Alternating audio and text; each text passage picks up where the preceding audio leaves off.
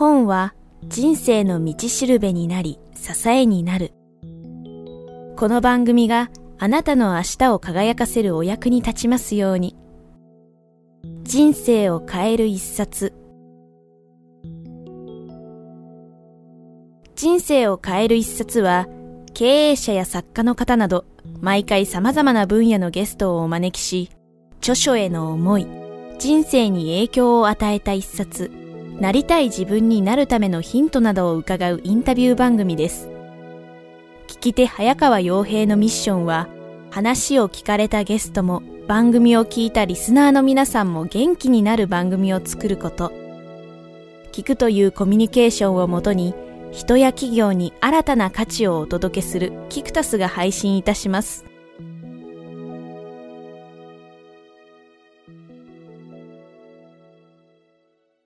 えここまで、えこの知的生産ワークアウトについて伺ってきましたが、えここから少し話を変えてですね、はい、え奥野さんご自身のえー、まあ、人生というか、パーソナリティについて少し伺いたいんですけども、先ほどまあ、プロフィールでもご紹介させていただいたように、大学卒業後、まあ、出版社、業界紙を経て、もう大ベストセラーの情報を一つのノートにまとめなさいで、まあ、著作デビューということで現在に至るかと思うんですが、奥野さんの、まあ、人生の中でですね、い、わゆるターニングポイントというものがあれば、えっ、ー、と、それはいつ頃どんなことだったのかっていうのを教えてください。私が、その、ターニングポイントというと、あの今所属してるあのエージェントのアップルシードエージェンシーというところがあるんですけど、はい、そちらの鬼塚さんという社長と出会ったっていうのが一番ターニングポイントなんですよ。それはあの青年会議っていう会社の編集ライター養成講座という、はい、ジャーナリストとか編集者ライターを目指す人のための文章教室みたいなところなんですけど、はい、文章企画教室、うん、そこで、まあ、課題を出して、はい、まあ、あんた書けるねって話になって、うん、なんていうんですかね、あの、目を、目にかけていただいたっていうことが一番ターニングポイントですね。なるほど。あの、まあ、今その宣伝会議の編集ライターことって僕もよく知ってるんですけど、はい、えっ、ー、と、それを受けてる時は奥野さんも実際業界誌の記者とかをやられてたんですよね。ね。うん、確かに書けるよな。そうか。逆に言うと、なんて言うんでしょう、その、ああいう、まあ、いわゆる、まあ、マスコミ塾というか、はい、そういうものって、確かにもう実際すでにやってる人もいるし、そうじゃない人もいると思うんですけど、そんな中でその、実際業界誌の記者をされていながら、はい、えー、そういうところに通ったっていうのは何か理由があったんですか？理由は、まあ、結局不安なんですよね。自分がどの程度書けるのか。わ、かります。はい。それは、例えば、この媒体では使ってもらえるけど、一般的にはどうなんだ。うん、読者、この媒体の読者には読んでもらえる。けど、普通の人に自分の書いたもの読んでもらえるんだろうか、それぐらいスキルあるんだろうか、自分の知らない分野のこと書けるんだろうか。っていうことを試したかった、知りたかったということですね、自分の力量、それは、えっと、奥野さん今年29歳ですよね。はい。それはおいくつぐらいの時なんですか ?25 歳ぐらい。若いですね。はい、そうか。もともとあのー、なんて言うんでしょう。まあ、その業界誌記者、その、えっ、ー、と、出版社もっていう話ありましたけども、はい、えっ、と、学生の頃から、まあ、いわゆるこれマスコミって言っていいと思うんですけども、はい、こういった特にまあ書くとか編集とかだと思うんですけどその辺の思いっていうのは何かあったんですか？ありましたね。僕あの家の近所に図書館が近所ってわけじゃないんですけど小さい町だったんですけどすごい大きい図書館があったんですよ。で僕はまあ中学生とか小学校の高学年ぐらいからずっと行ってまして、はい、雑誌のバックナンバー全部読んだりとかあのいわゆる実用書釣りの本とか、はい、全部読んだりとか。釣りもですか？するわけじゃないですけどそういう本読むのやっぱ好きだったんですよね。それでまあ自分としては全然テレビとかい。うものよりも、その新聞雑誌っていうものにすごい出版物にすごい興味があって、それを作る側になりたいなっていう。でなりたいけど普通はあの書く人なんてまだなれるわけないと思ってますから編集者になろうとか思ったりして就職活動したり、あの文学部に行ったっていうのはそういうことですしあなるほど。そういう意味でだいぶもう小学中学生ぐらいから、その活字周りの仕事になりたいっていう、もう世間知らずですからねその他の公認会計士とかそういう仕事があるなんて全然知らないですから、はい、そのまま固まっちゃってそのままですね。ああ、なるほど。その活字回りっていうお話出ましたけども、はい、えー、例えば就職される時とかに、まあ実際出版社とかその、えっ、ー、と、記者をやられてる時に、はい、いつかその自分は、まあ会社員とかじゃなくて、逆にそういう、まあ、いわゆる今の形ですね、著著者デビューとか、本を書くっていう、書きたいとか、そういうイメージってありました？ありましたね。あ、もうそれはあったんですね。うんありました。それは、まあ、本を書くと、うんえー残る。すごく、まあ、その時は記念になるぐらいしか考えてないんですけど、うん、自分の考えを世にあの普及できるチャンスがある。はい。っていうのは非常に本の醍醐味だな、当時から思ってましたね。その時に、例えばまあ、作家さん、小説家の方とかに話伺うと、やっぱりそういう文芸とか小説を書きたいという方、やっぱり当然多かったんですけど、はい。奥野さんの中ではそこら辺っていうのは結構明確だったのか、それとも、まあ変な話、はい。あの、漠然と、何らかの形で本出したいな、みたいに思ってたうん漠然の方ですね。小説とかあんまりよ今でもそのその普通の本に比べたら読んでる本冊数少ないですし、うん。あんま書きたいとも思ってないですし、うん。うん、なんか漠然とそのやっぱりいろんな僕歴史が好きなんですけど、はい。歴史を教科書とか読んでるとやっぱりある一冊の本がうん。世の中を動かし世の中を変えたっていうの方がうんすごくロマンティックですよね、うん。小説よりロロマンティックだと思うんですけど、うん。うん。なるほど。実際まあその、このデビュー作ヒットした、えー情報一冊のノートにまとめなさいの時はまだ会社員もそうです会社員です。う、その時って、えー当然会、会社に書いてることとかってまあ言ってた言ってないいですね。あのあいや出す前に出しますけどいいですか？もう決まって、ほぼ出来上がってるぐらいの時。に。ね。ああ、なるほど。その時って、まあ、今、えっ、と、今はもう独立されてるんですよね。もう実際これ本を出す時というか、はい。そのあたりからもう出したら会社辞めようとか、その辺っていうのはどういういや感じでした？考えてなかったです、あ、考えてなかったですか、はい。そんな先のことまで考えてなかったですね。あまあ、出したらどうなるか。によって全然話変わってくるんで、はい。じゃあ出して、結果的に逆にまあその独立されたっていうのは、うん。まあどういったそのいろんな心情とか環境があったのかなっていうのは。まあ成り行きっていうのが一番大きいんですけど そこはなかなか話しづらいところあるんですけど なるほど。まあ、いろんなものを天秤にかけたと、うんうんなるほど。そうか。じゃあ、それほど先を、そうか、今、まあ、お話しながら思ったんですけど、はい僕のイメージでは奥野さんは、まあ、やっぱりすごい頭が切れる人なので、すごい先まで見て、なんか全部、結構きっちりきっちりやってるのかなってイメージがあるんですけど、はいその、いいわゆること、なんていうんですか、人生に関して、もちろんいい加減って意味じゃないですけど、なんかいい意味で結構その、その場その場っていうのもなんかあるのかまあなっていう。のは。人が左右できることっていうのは知れてるっていうのは僕も人生観としてあってですね。結局はまあ運命みたいなものとか偶然うん。に左右されてるっていうのは思ってますよやっぱり。うん。それで結局仕事でうまくいっても病気になっちゃったら何の意味もないですしね。そうですね、健康は。うん、そういうのって考えたらなんかあんまりこう先を先をって考えてもうん。いつ倒れるか分かんないし、やっぱりその日その日をね全力でやった方がいいですよね、うん。先のこと考えても仕方ないですよね、いや、なんか話してて思ったんですけど、はい。小倉さんまだ29歳ですよね。はい。いや、なんか多分よく言われると思うんですけど、なんか、ぼ僕のがまあ1歳上なんですけど、いや、本当落ち、落ち着いてるというか、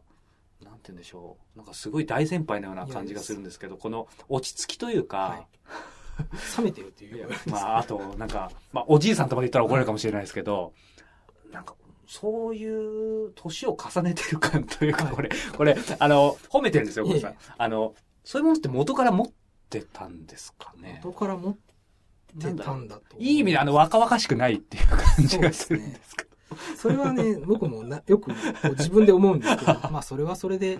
若々しいのは他の人に任せればいいやっていう。そこの意見自体がまたあれですけどね。そうですね、うん。そうか。それはまあ、ご自身で説明するって難しいのかもしれないんですけど、なんか例えば、お父様がやっぱりそういう方だったとか、うん。なんか、まあ父親も父親でちょっと変な人ではあるんですけど まあそういうまあ遺伝的なものと、はい。僕はやっぱあと男子校にあこう言って結構普通の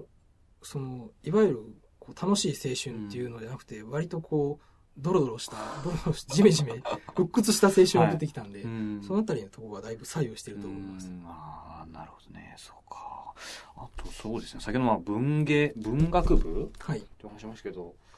なんか結構この知的生産で結構いろいろきっちりしてるのを見ると、なんか僕、最初理系の方なのかなと思ったんですけど、多分言われることもあると思うんですけど、はい、文系なんですよね。文系です。ご両親が別に理系とかもない。ないですね。そうか。理系は的な話っていうのはちょっと憧れはあるんですけどね、昔からね。そうなんですか。うん。なんか僕からすると全然すごいなんか理系っぽいなっていう文系のその、なんていうか、こう情緒的な感じっていうのはあんま僕は好きじゃないんですよ。あ、そうなんですかうん。そうじゃなくてもっと、まあ、例えば日本文学よりは中国の漢文とかの方が好き。ああいうこう、うん、なんていうか男らしいですね。うん、えー、なるほど。まあ今の中で情緒的よりもまあその男らしさっていう部分もあったり、はい、まあ漢文もひょっとしたらこの奥野さんがやってるこういう知知的生産の技術はちょっとなんか通じたところあるのかなってちょっと抽象的なんですが思ったんですけども、はいやはり奥野さん今まで出されている本、今回の本も含めて、はい、やはりまあ、まさにこの知的生産というか、はい、そこの部分にどれもまあフォーカスしてるのかなと思ったんですけど、その辺っていうのは、まあ、ご自身がやはり、えっ、ー、と、今後も追っていきたいテーマであり、もう、いわゆるライフワークみたいなものなのかなっていうのは思ったんですけど、はい、そうですね。それは、うん、知的生産間違いなくライフワークになると思います。うん、というのも、まあ、他の人があんまりやらない、やれ、やらない分野でもあると思うんで、うん、そこをまあ僕が、あの、世の中にまあ一応貢献できるネタとしてそれはあるかなと思ってるんですね。はっきり言って僕がその、まあ、情報整理とか、まあ、本書きましたけど、まあ、他に書く人がいっぱいいてもおかしくないじゃないですか。知的生産っていうのはなかなか専門家っていうのがいないじゃないですか。情報整理とはそうか違うわけですもんね。そうです。情報整理もそのジャーナリストがいたりとか、はい、いろんな知的生産っていうのは誰が教えてくれるのかっていう問題はあってですね、僕とかもいろんな本読むんですけど、どれも釈然としなかったりとか、まああって、やっぱりその、まあ知的生産、小説家の知的生産があったり、はい、えー、広告作る人の知的生産があったりするんだけど、一般市民の知的生産っていうのはどこにあるんだろういうのを僕ずっと思ってて、この本の中にもそういうのがこう複層的に流れてると思います。だから、そのみんなでブレイスとして、うん、えー、っていうのは出てこないですよね。自分一人でやれる、ね、ああ、そうかそうですね。そこは違いますよね。はい、あのー、まあ、まさにその、まあ、ライフワークというか、今後も続けていくことだと思うんですけども、はい、そもそも、なんていうんですかね、その、奥野さんが、その当時、えー、それを意識されてたかどうかはわからないんですけど、知的生産に目覚めたというか、はい、なんかこの人の、この人かわかんないですけど、その知的生産の技術を知って、あ、面白いなと思って俺もやってみようと思ったとか、はい、なんかそういうのってありますか？一つは、まあ、一つやっぱ梅沢先生の知的生産の技術は間違いなく影響を受けてますよね。うん。うん、あと、勝間和代さんの知的生、新知的生産の技術も読んで最初、すごい面白いなと思いましたし、うん、あいろんな渡辺正一さんの昔の知的生活の方法だったかな。講談社新書から出てるやつとか、あと考える技術、書く技術っていう、まあ、またこれもまた講談社の新書から出てるやつ。うん、そういうのは一通り読んで、えー、その中でやっぱ自分の頭の中に残ってるものを自分でこう、自分なりに研究を深めていってっていう形でできてますからね。なるほど。先ほどからやはりお話があって奥野さん、相当本はやはり読まれてるなと思ったんですけども、はい、えっ、ー、と、そんな中ですね、番組定番の質問をさせてください。はい、えー、奥野さんの人生を変えた一冊、まあ、人生に大きな影響を与えた一冊があれば、えー、教えてください。これはあの、あんまビジネス書じゃなくて申し訳ないんですぜひぜひ、むしろ違う方がいいです。悪道日記っていう小説があるんです。悪道日記。悪いわらしの日記って書く。でこれフランスの小説、フランス語で書かれた小説で、まあ、昔90年代に日本に和訳されて結構売れたんですよ。はい、それを僕図書館であの読んでまして。で、それが結構ね、その15歳ぐらいの時ガツンという衝撃を受けたんですよ。15歳いや、簡単な小説なんですよ、すごい。はい、あの、3時間ぐらいで読めるような。で、それ本はね、まあ、戦争の中で、こう双子の子供が、あの、こう、おばあちゃんの家に預けられて、そのおばあちゃんっていうのはすごい、こう、厳しい人で、その中で全然食事とか出してくれないんだけど、自分たちで生き延びていくっていう話を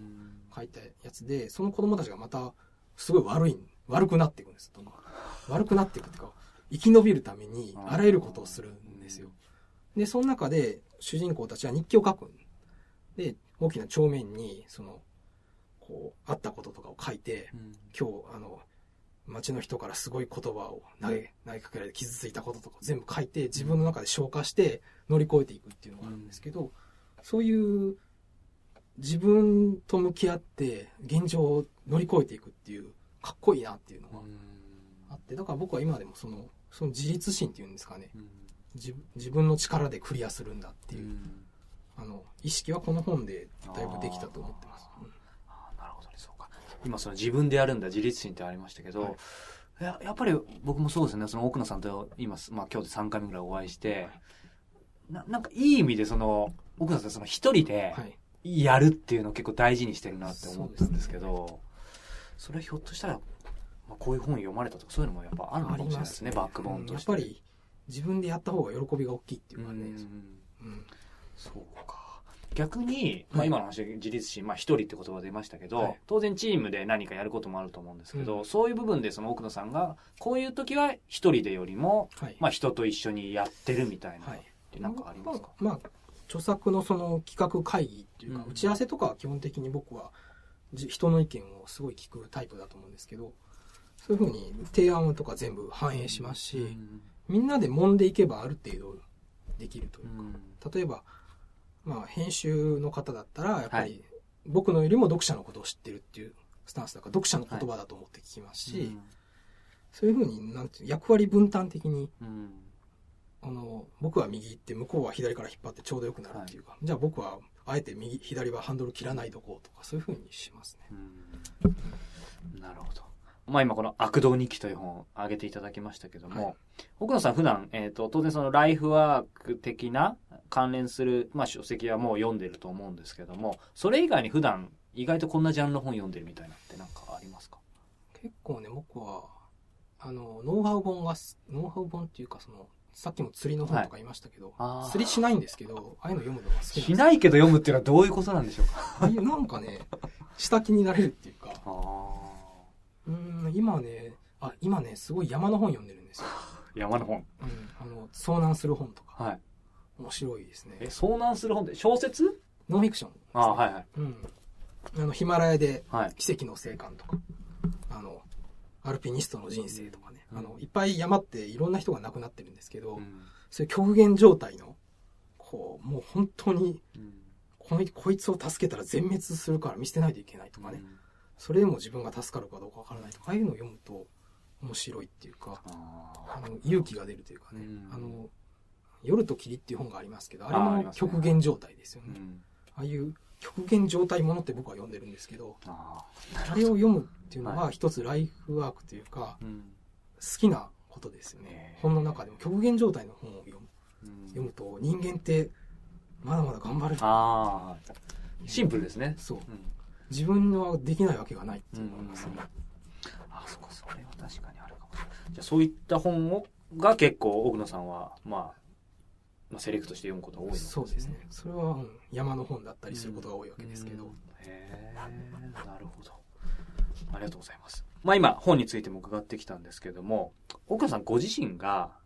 なんていうんですかね、その一番大切にしているまあ、ことでもいいですし、はい、ものでもいいですし、概念でもいいんですけど、うん、そういったものってのは何かありますか？結構ね、僕はあの、凝り固まらないっていうことが一番大事だと思ってるんですけど、うん、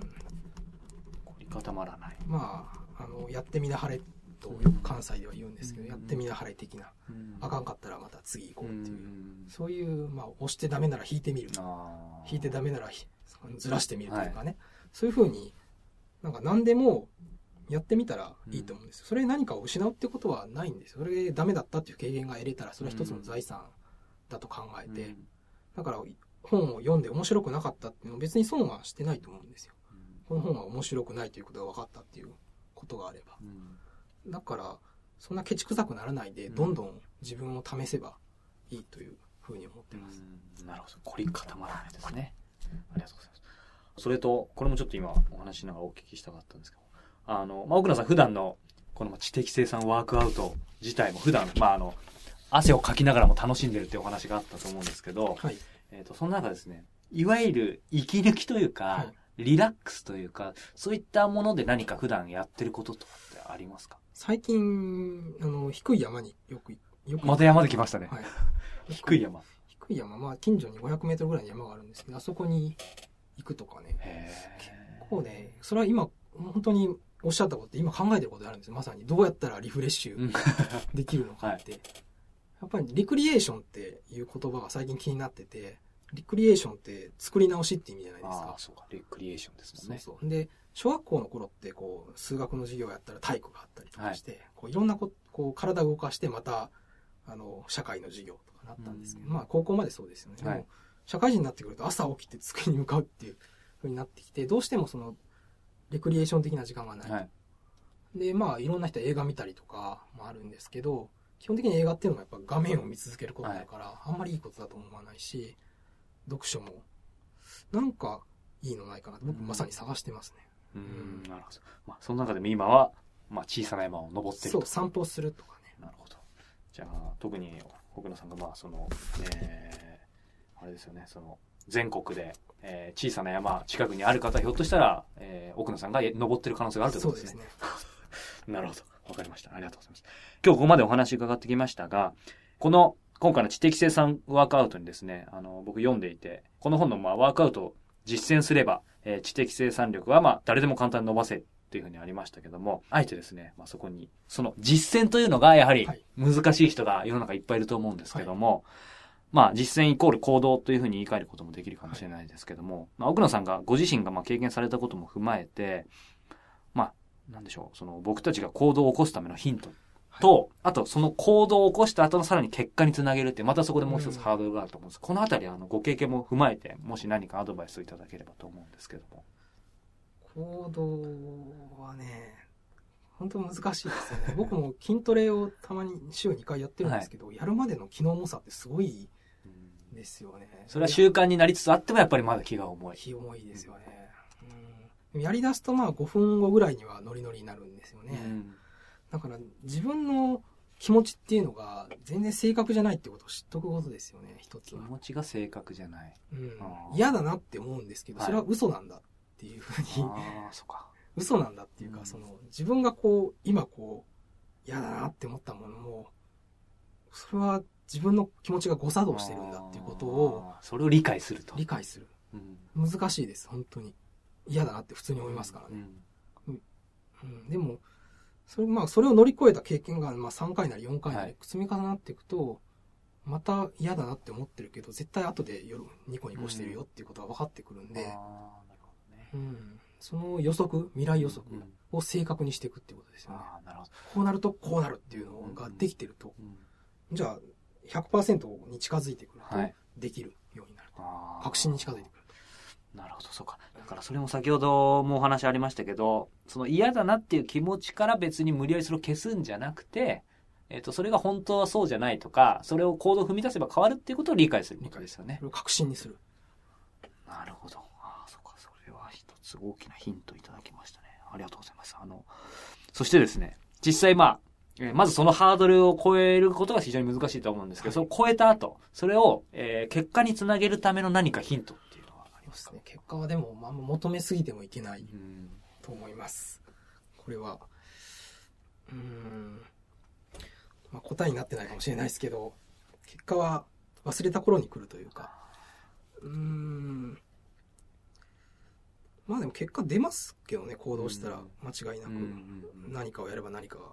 出るという意味では結果が出ます。ただそれが劇的な成果になるまでは、ある程度続けないと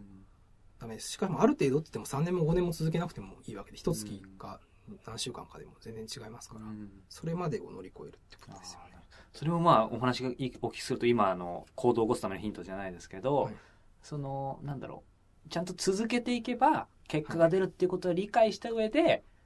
逆説ですですけど、行動してる時はもうある意味結果をあんまり気にしないみたいな。そうですね。まあ気にしても仕方ないっていうか、まあ後々ついてくるっていうふうなものが、確信を持てればね、自分でそういう経験が何個かあればいいんですよ、一番。これもあれみたいにブレイクスルーは絶対やってくるっていうふうに分かってれば、どんなにしんどくても、絶対そのうち来るからいいんだっていうふうに考えられますよね。ああ、でも、確かに最近、まあ、職業ら本当にいろんな方に取材して、はい、似たようなその結果を出すためのっていうところ、あえて、まあお聞きしてるんですけど、はい、やはり皆さん同じことをおっしゃってたので、う結果を忘れることじゃないですけど、あなので、あの、ヒーローが助けに来るっていう確信みたいなもんですよね。絶対結果が来るんだっていう。うんうんうん、その度にはでも当然行動はするってことですよね。うん、なるほど。ありがとうございました。あの、最後にこの番組を、えー、ポッドキャストで聞いてるリスナー、またメルマガで聞いてる読者の方々に向けてですね、今日聞いて、まあ、知的生産枠とよ、ぜひ読んで実践したいという人も多いと思うんですけども、はい、そういった人たちにですね、一言、まあ、メッセージというか、はい、えー、いただければと思います。はい。あの、知的生産ワークアウトは73のメニューがありますので、あの、皆さんのできる範囲で、えー、いくつか選んで、時間を確保してやってみると、面白い結果が得られると思います。なるほど。その中でまた自分風にアレンジして、で、やって、またそれを、えー、奥野さんのブログにフィードバックを。そうですね。って僕はまとめちゃいましたけど、はい、ぜひしていただければと思います。はい。えー、今日はダイヤモンド社から発売中の、えー、仕事の成果が激変する知的生産ワークアウト、えー、あなたが逆転するための73のメニュー、著者の奥野信之さんをお迎えしてお話を伺いました。えー、奥野さん、どうもありがとうございました。ありがとうございました。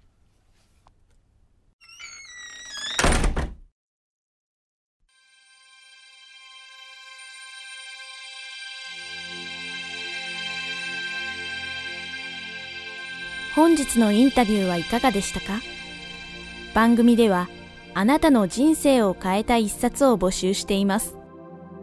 集計の結果、上位にランクした本の著者さんには番組にご登場いただきたいと思っています。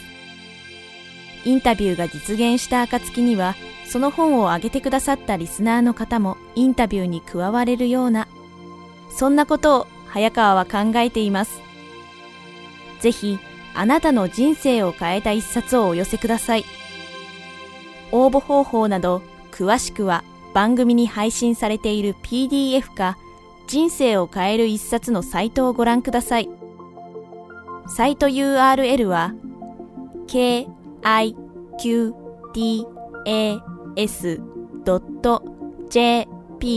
スラッシュ book キクタス .jp スラッシュブックです。本日も最後までお聞きいただきありがとうございました。それではまたお耳にかかりましょう。ごきげんよう。さようなら。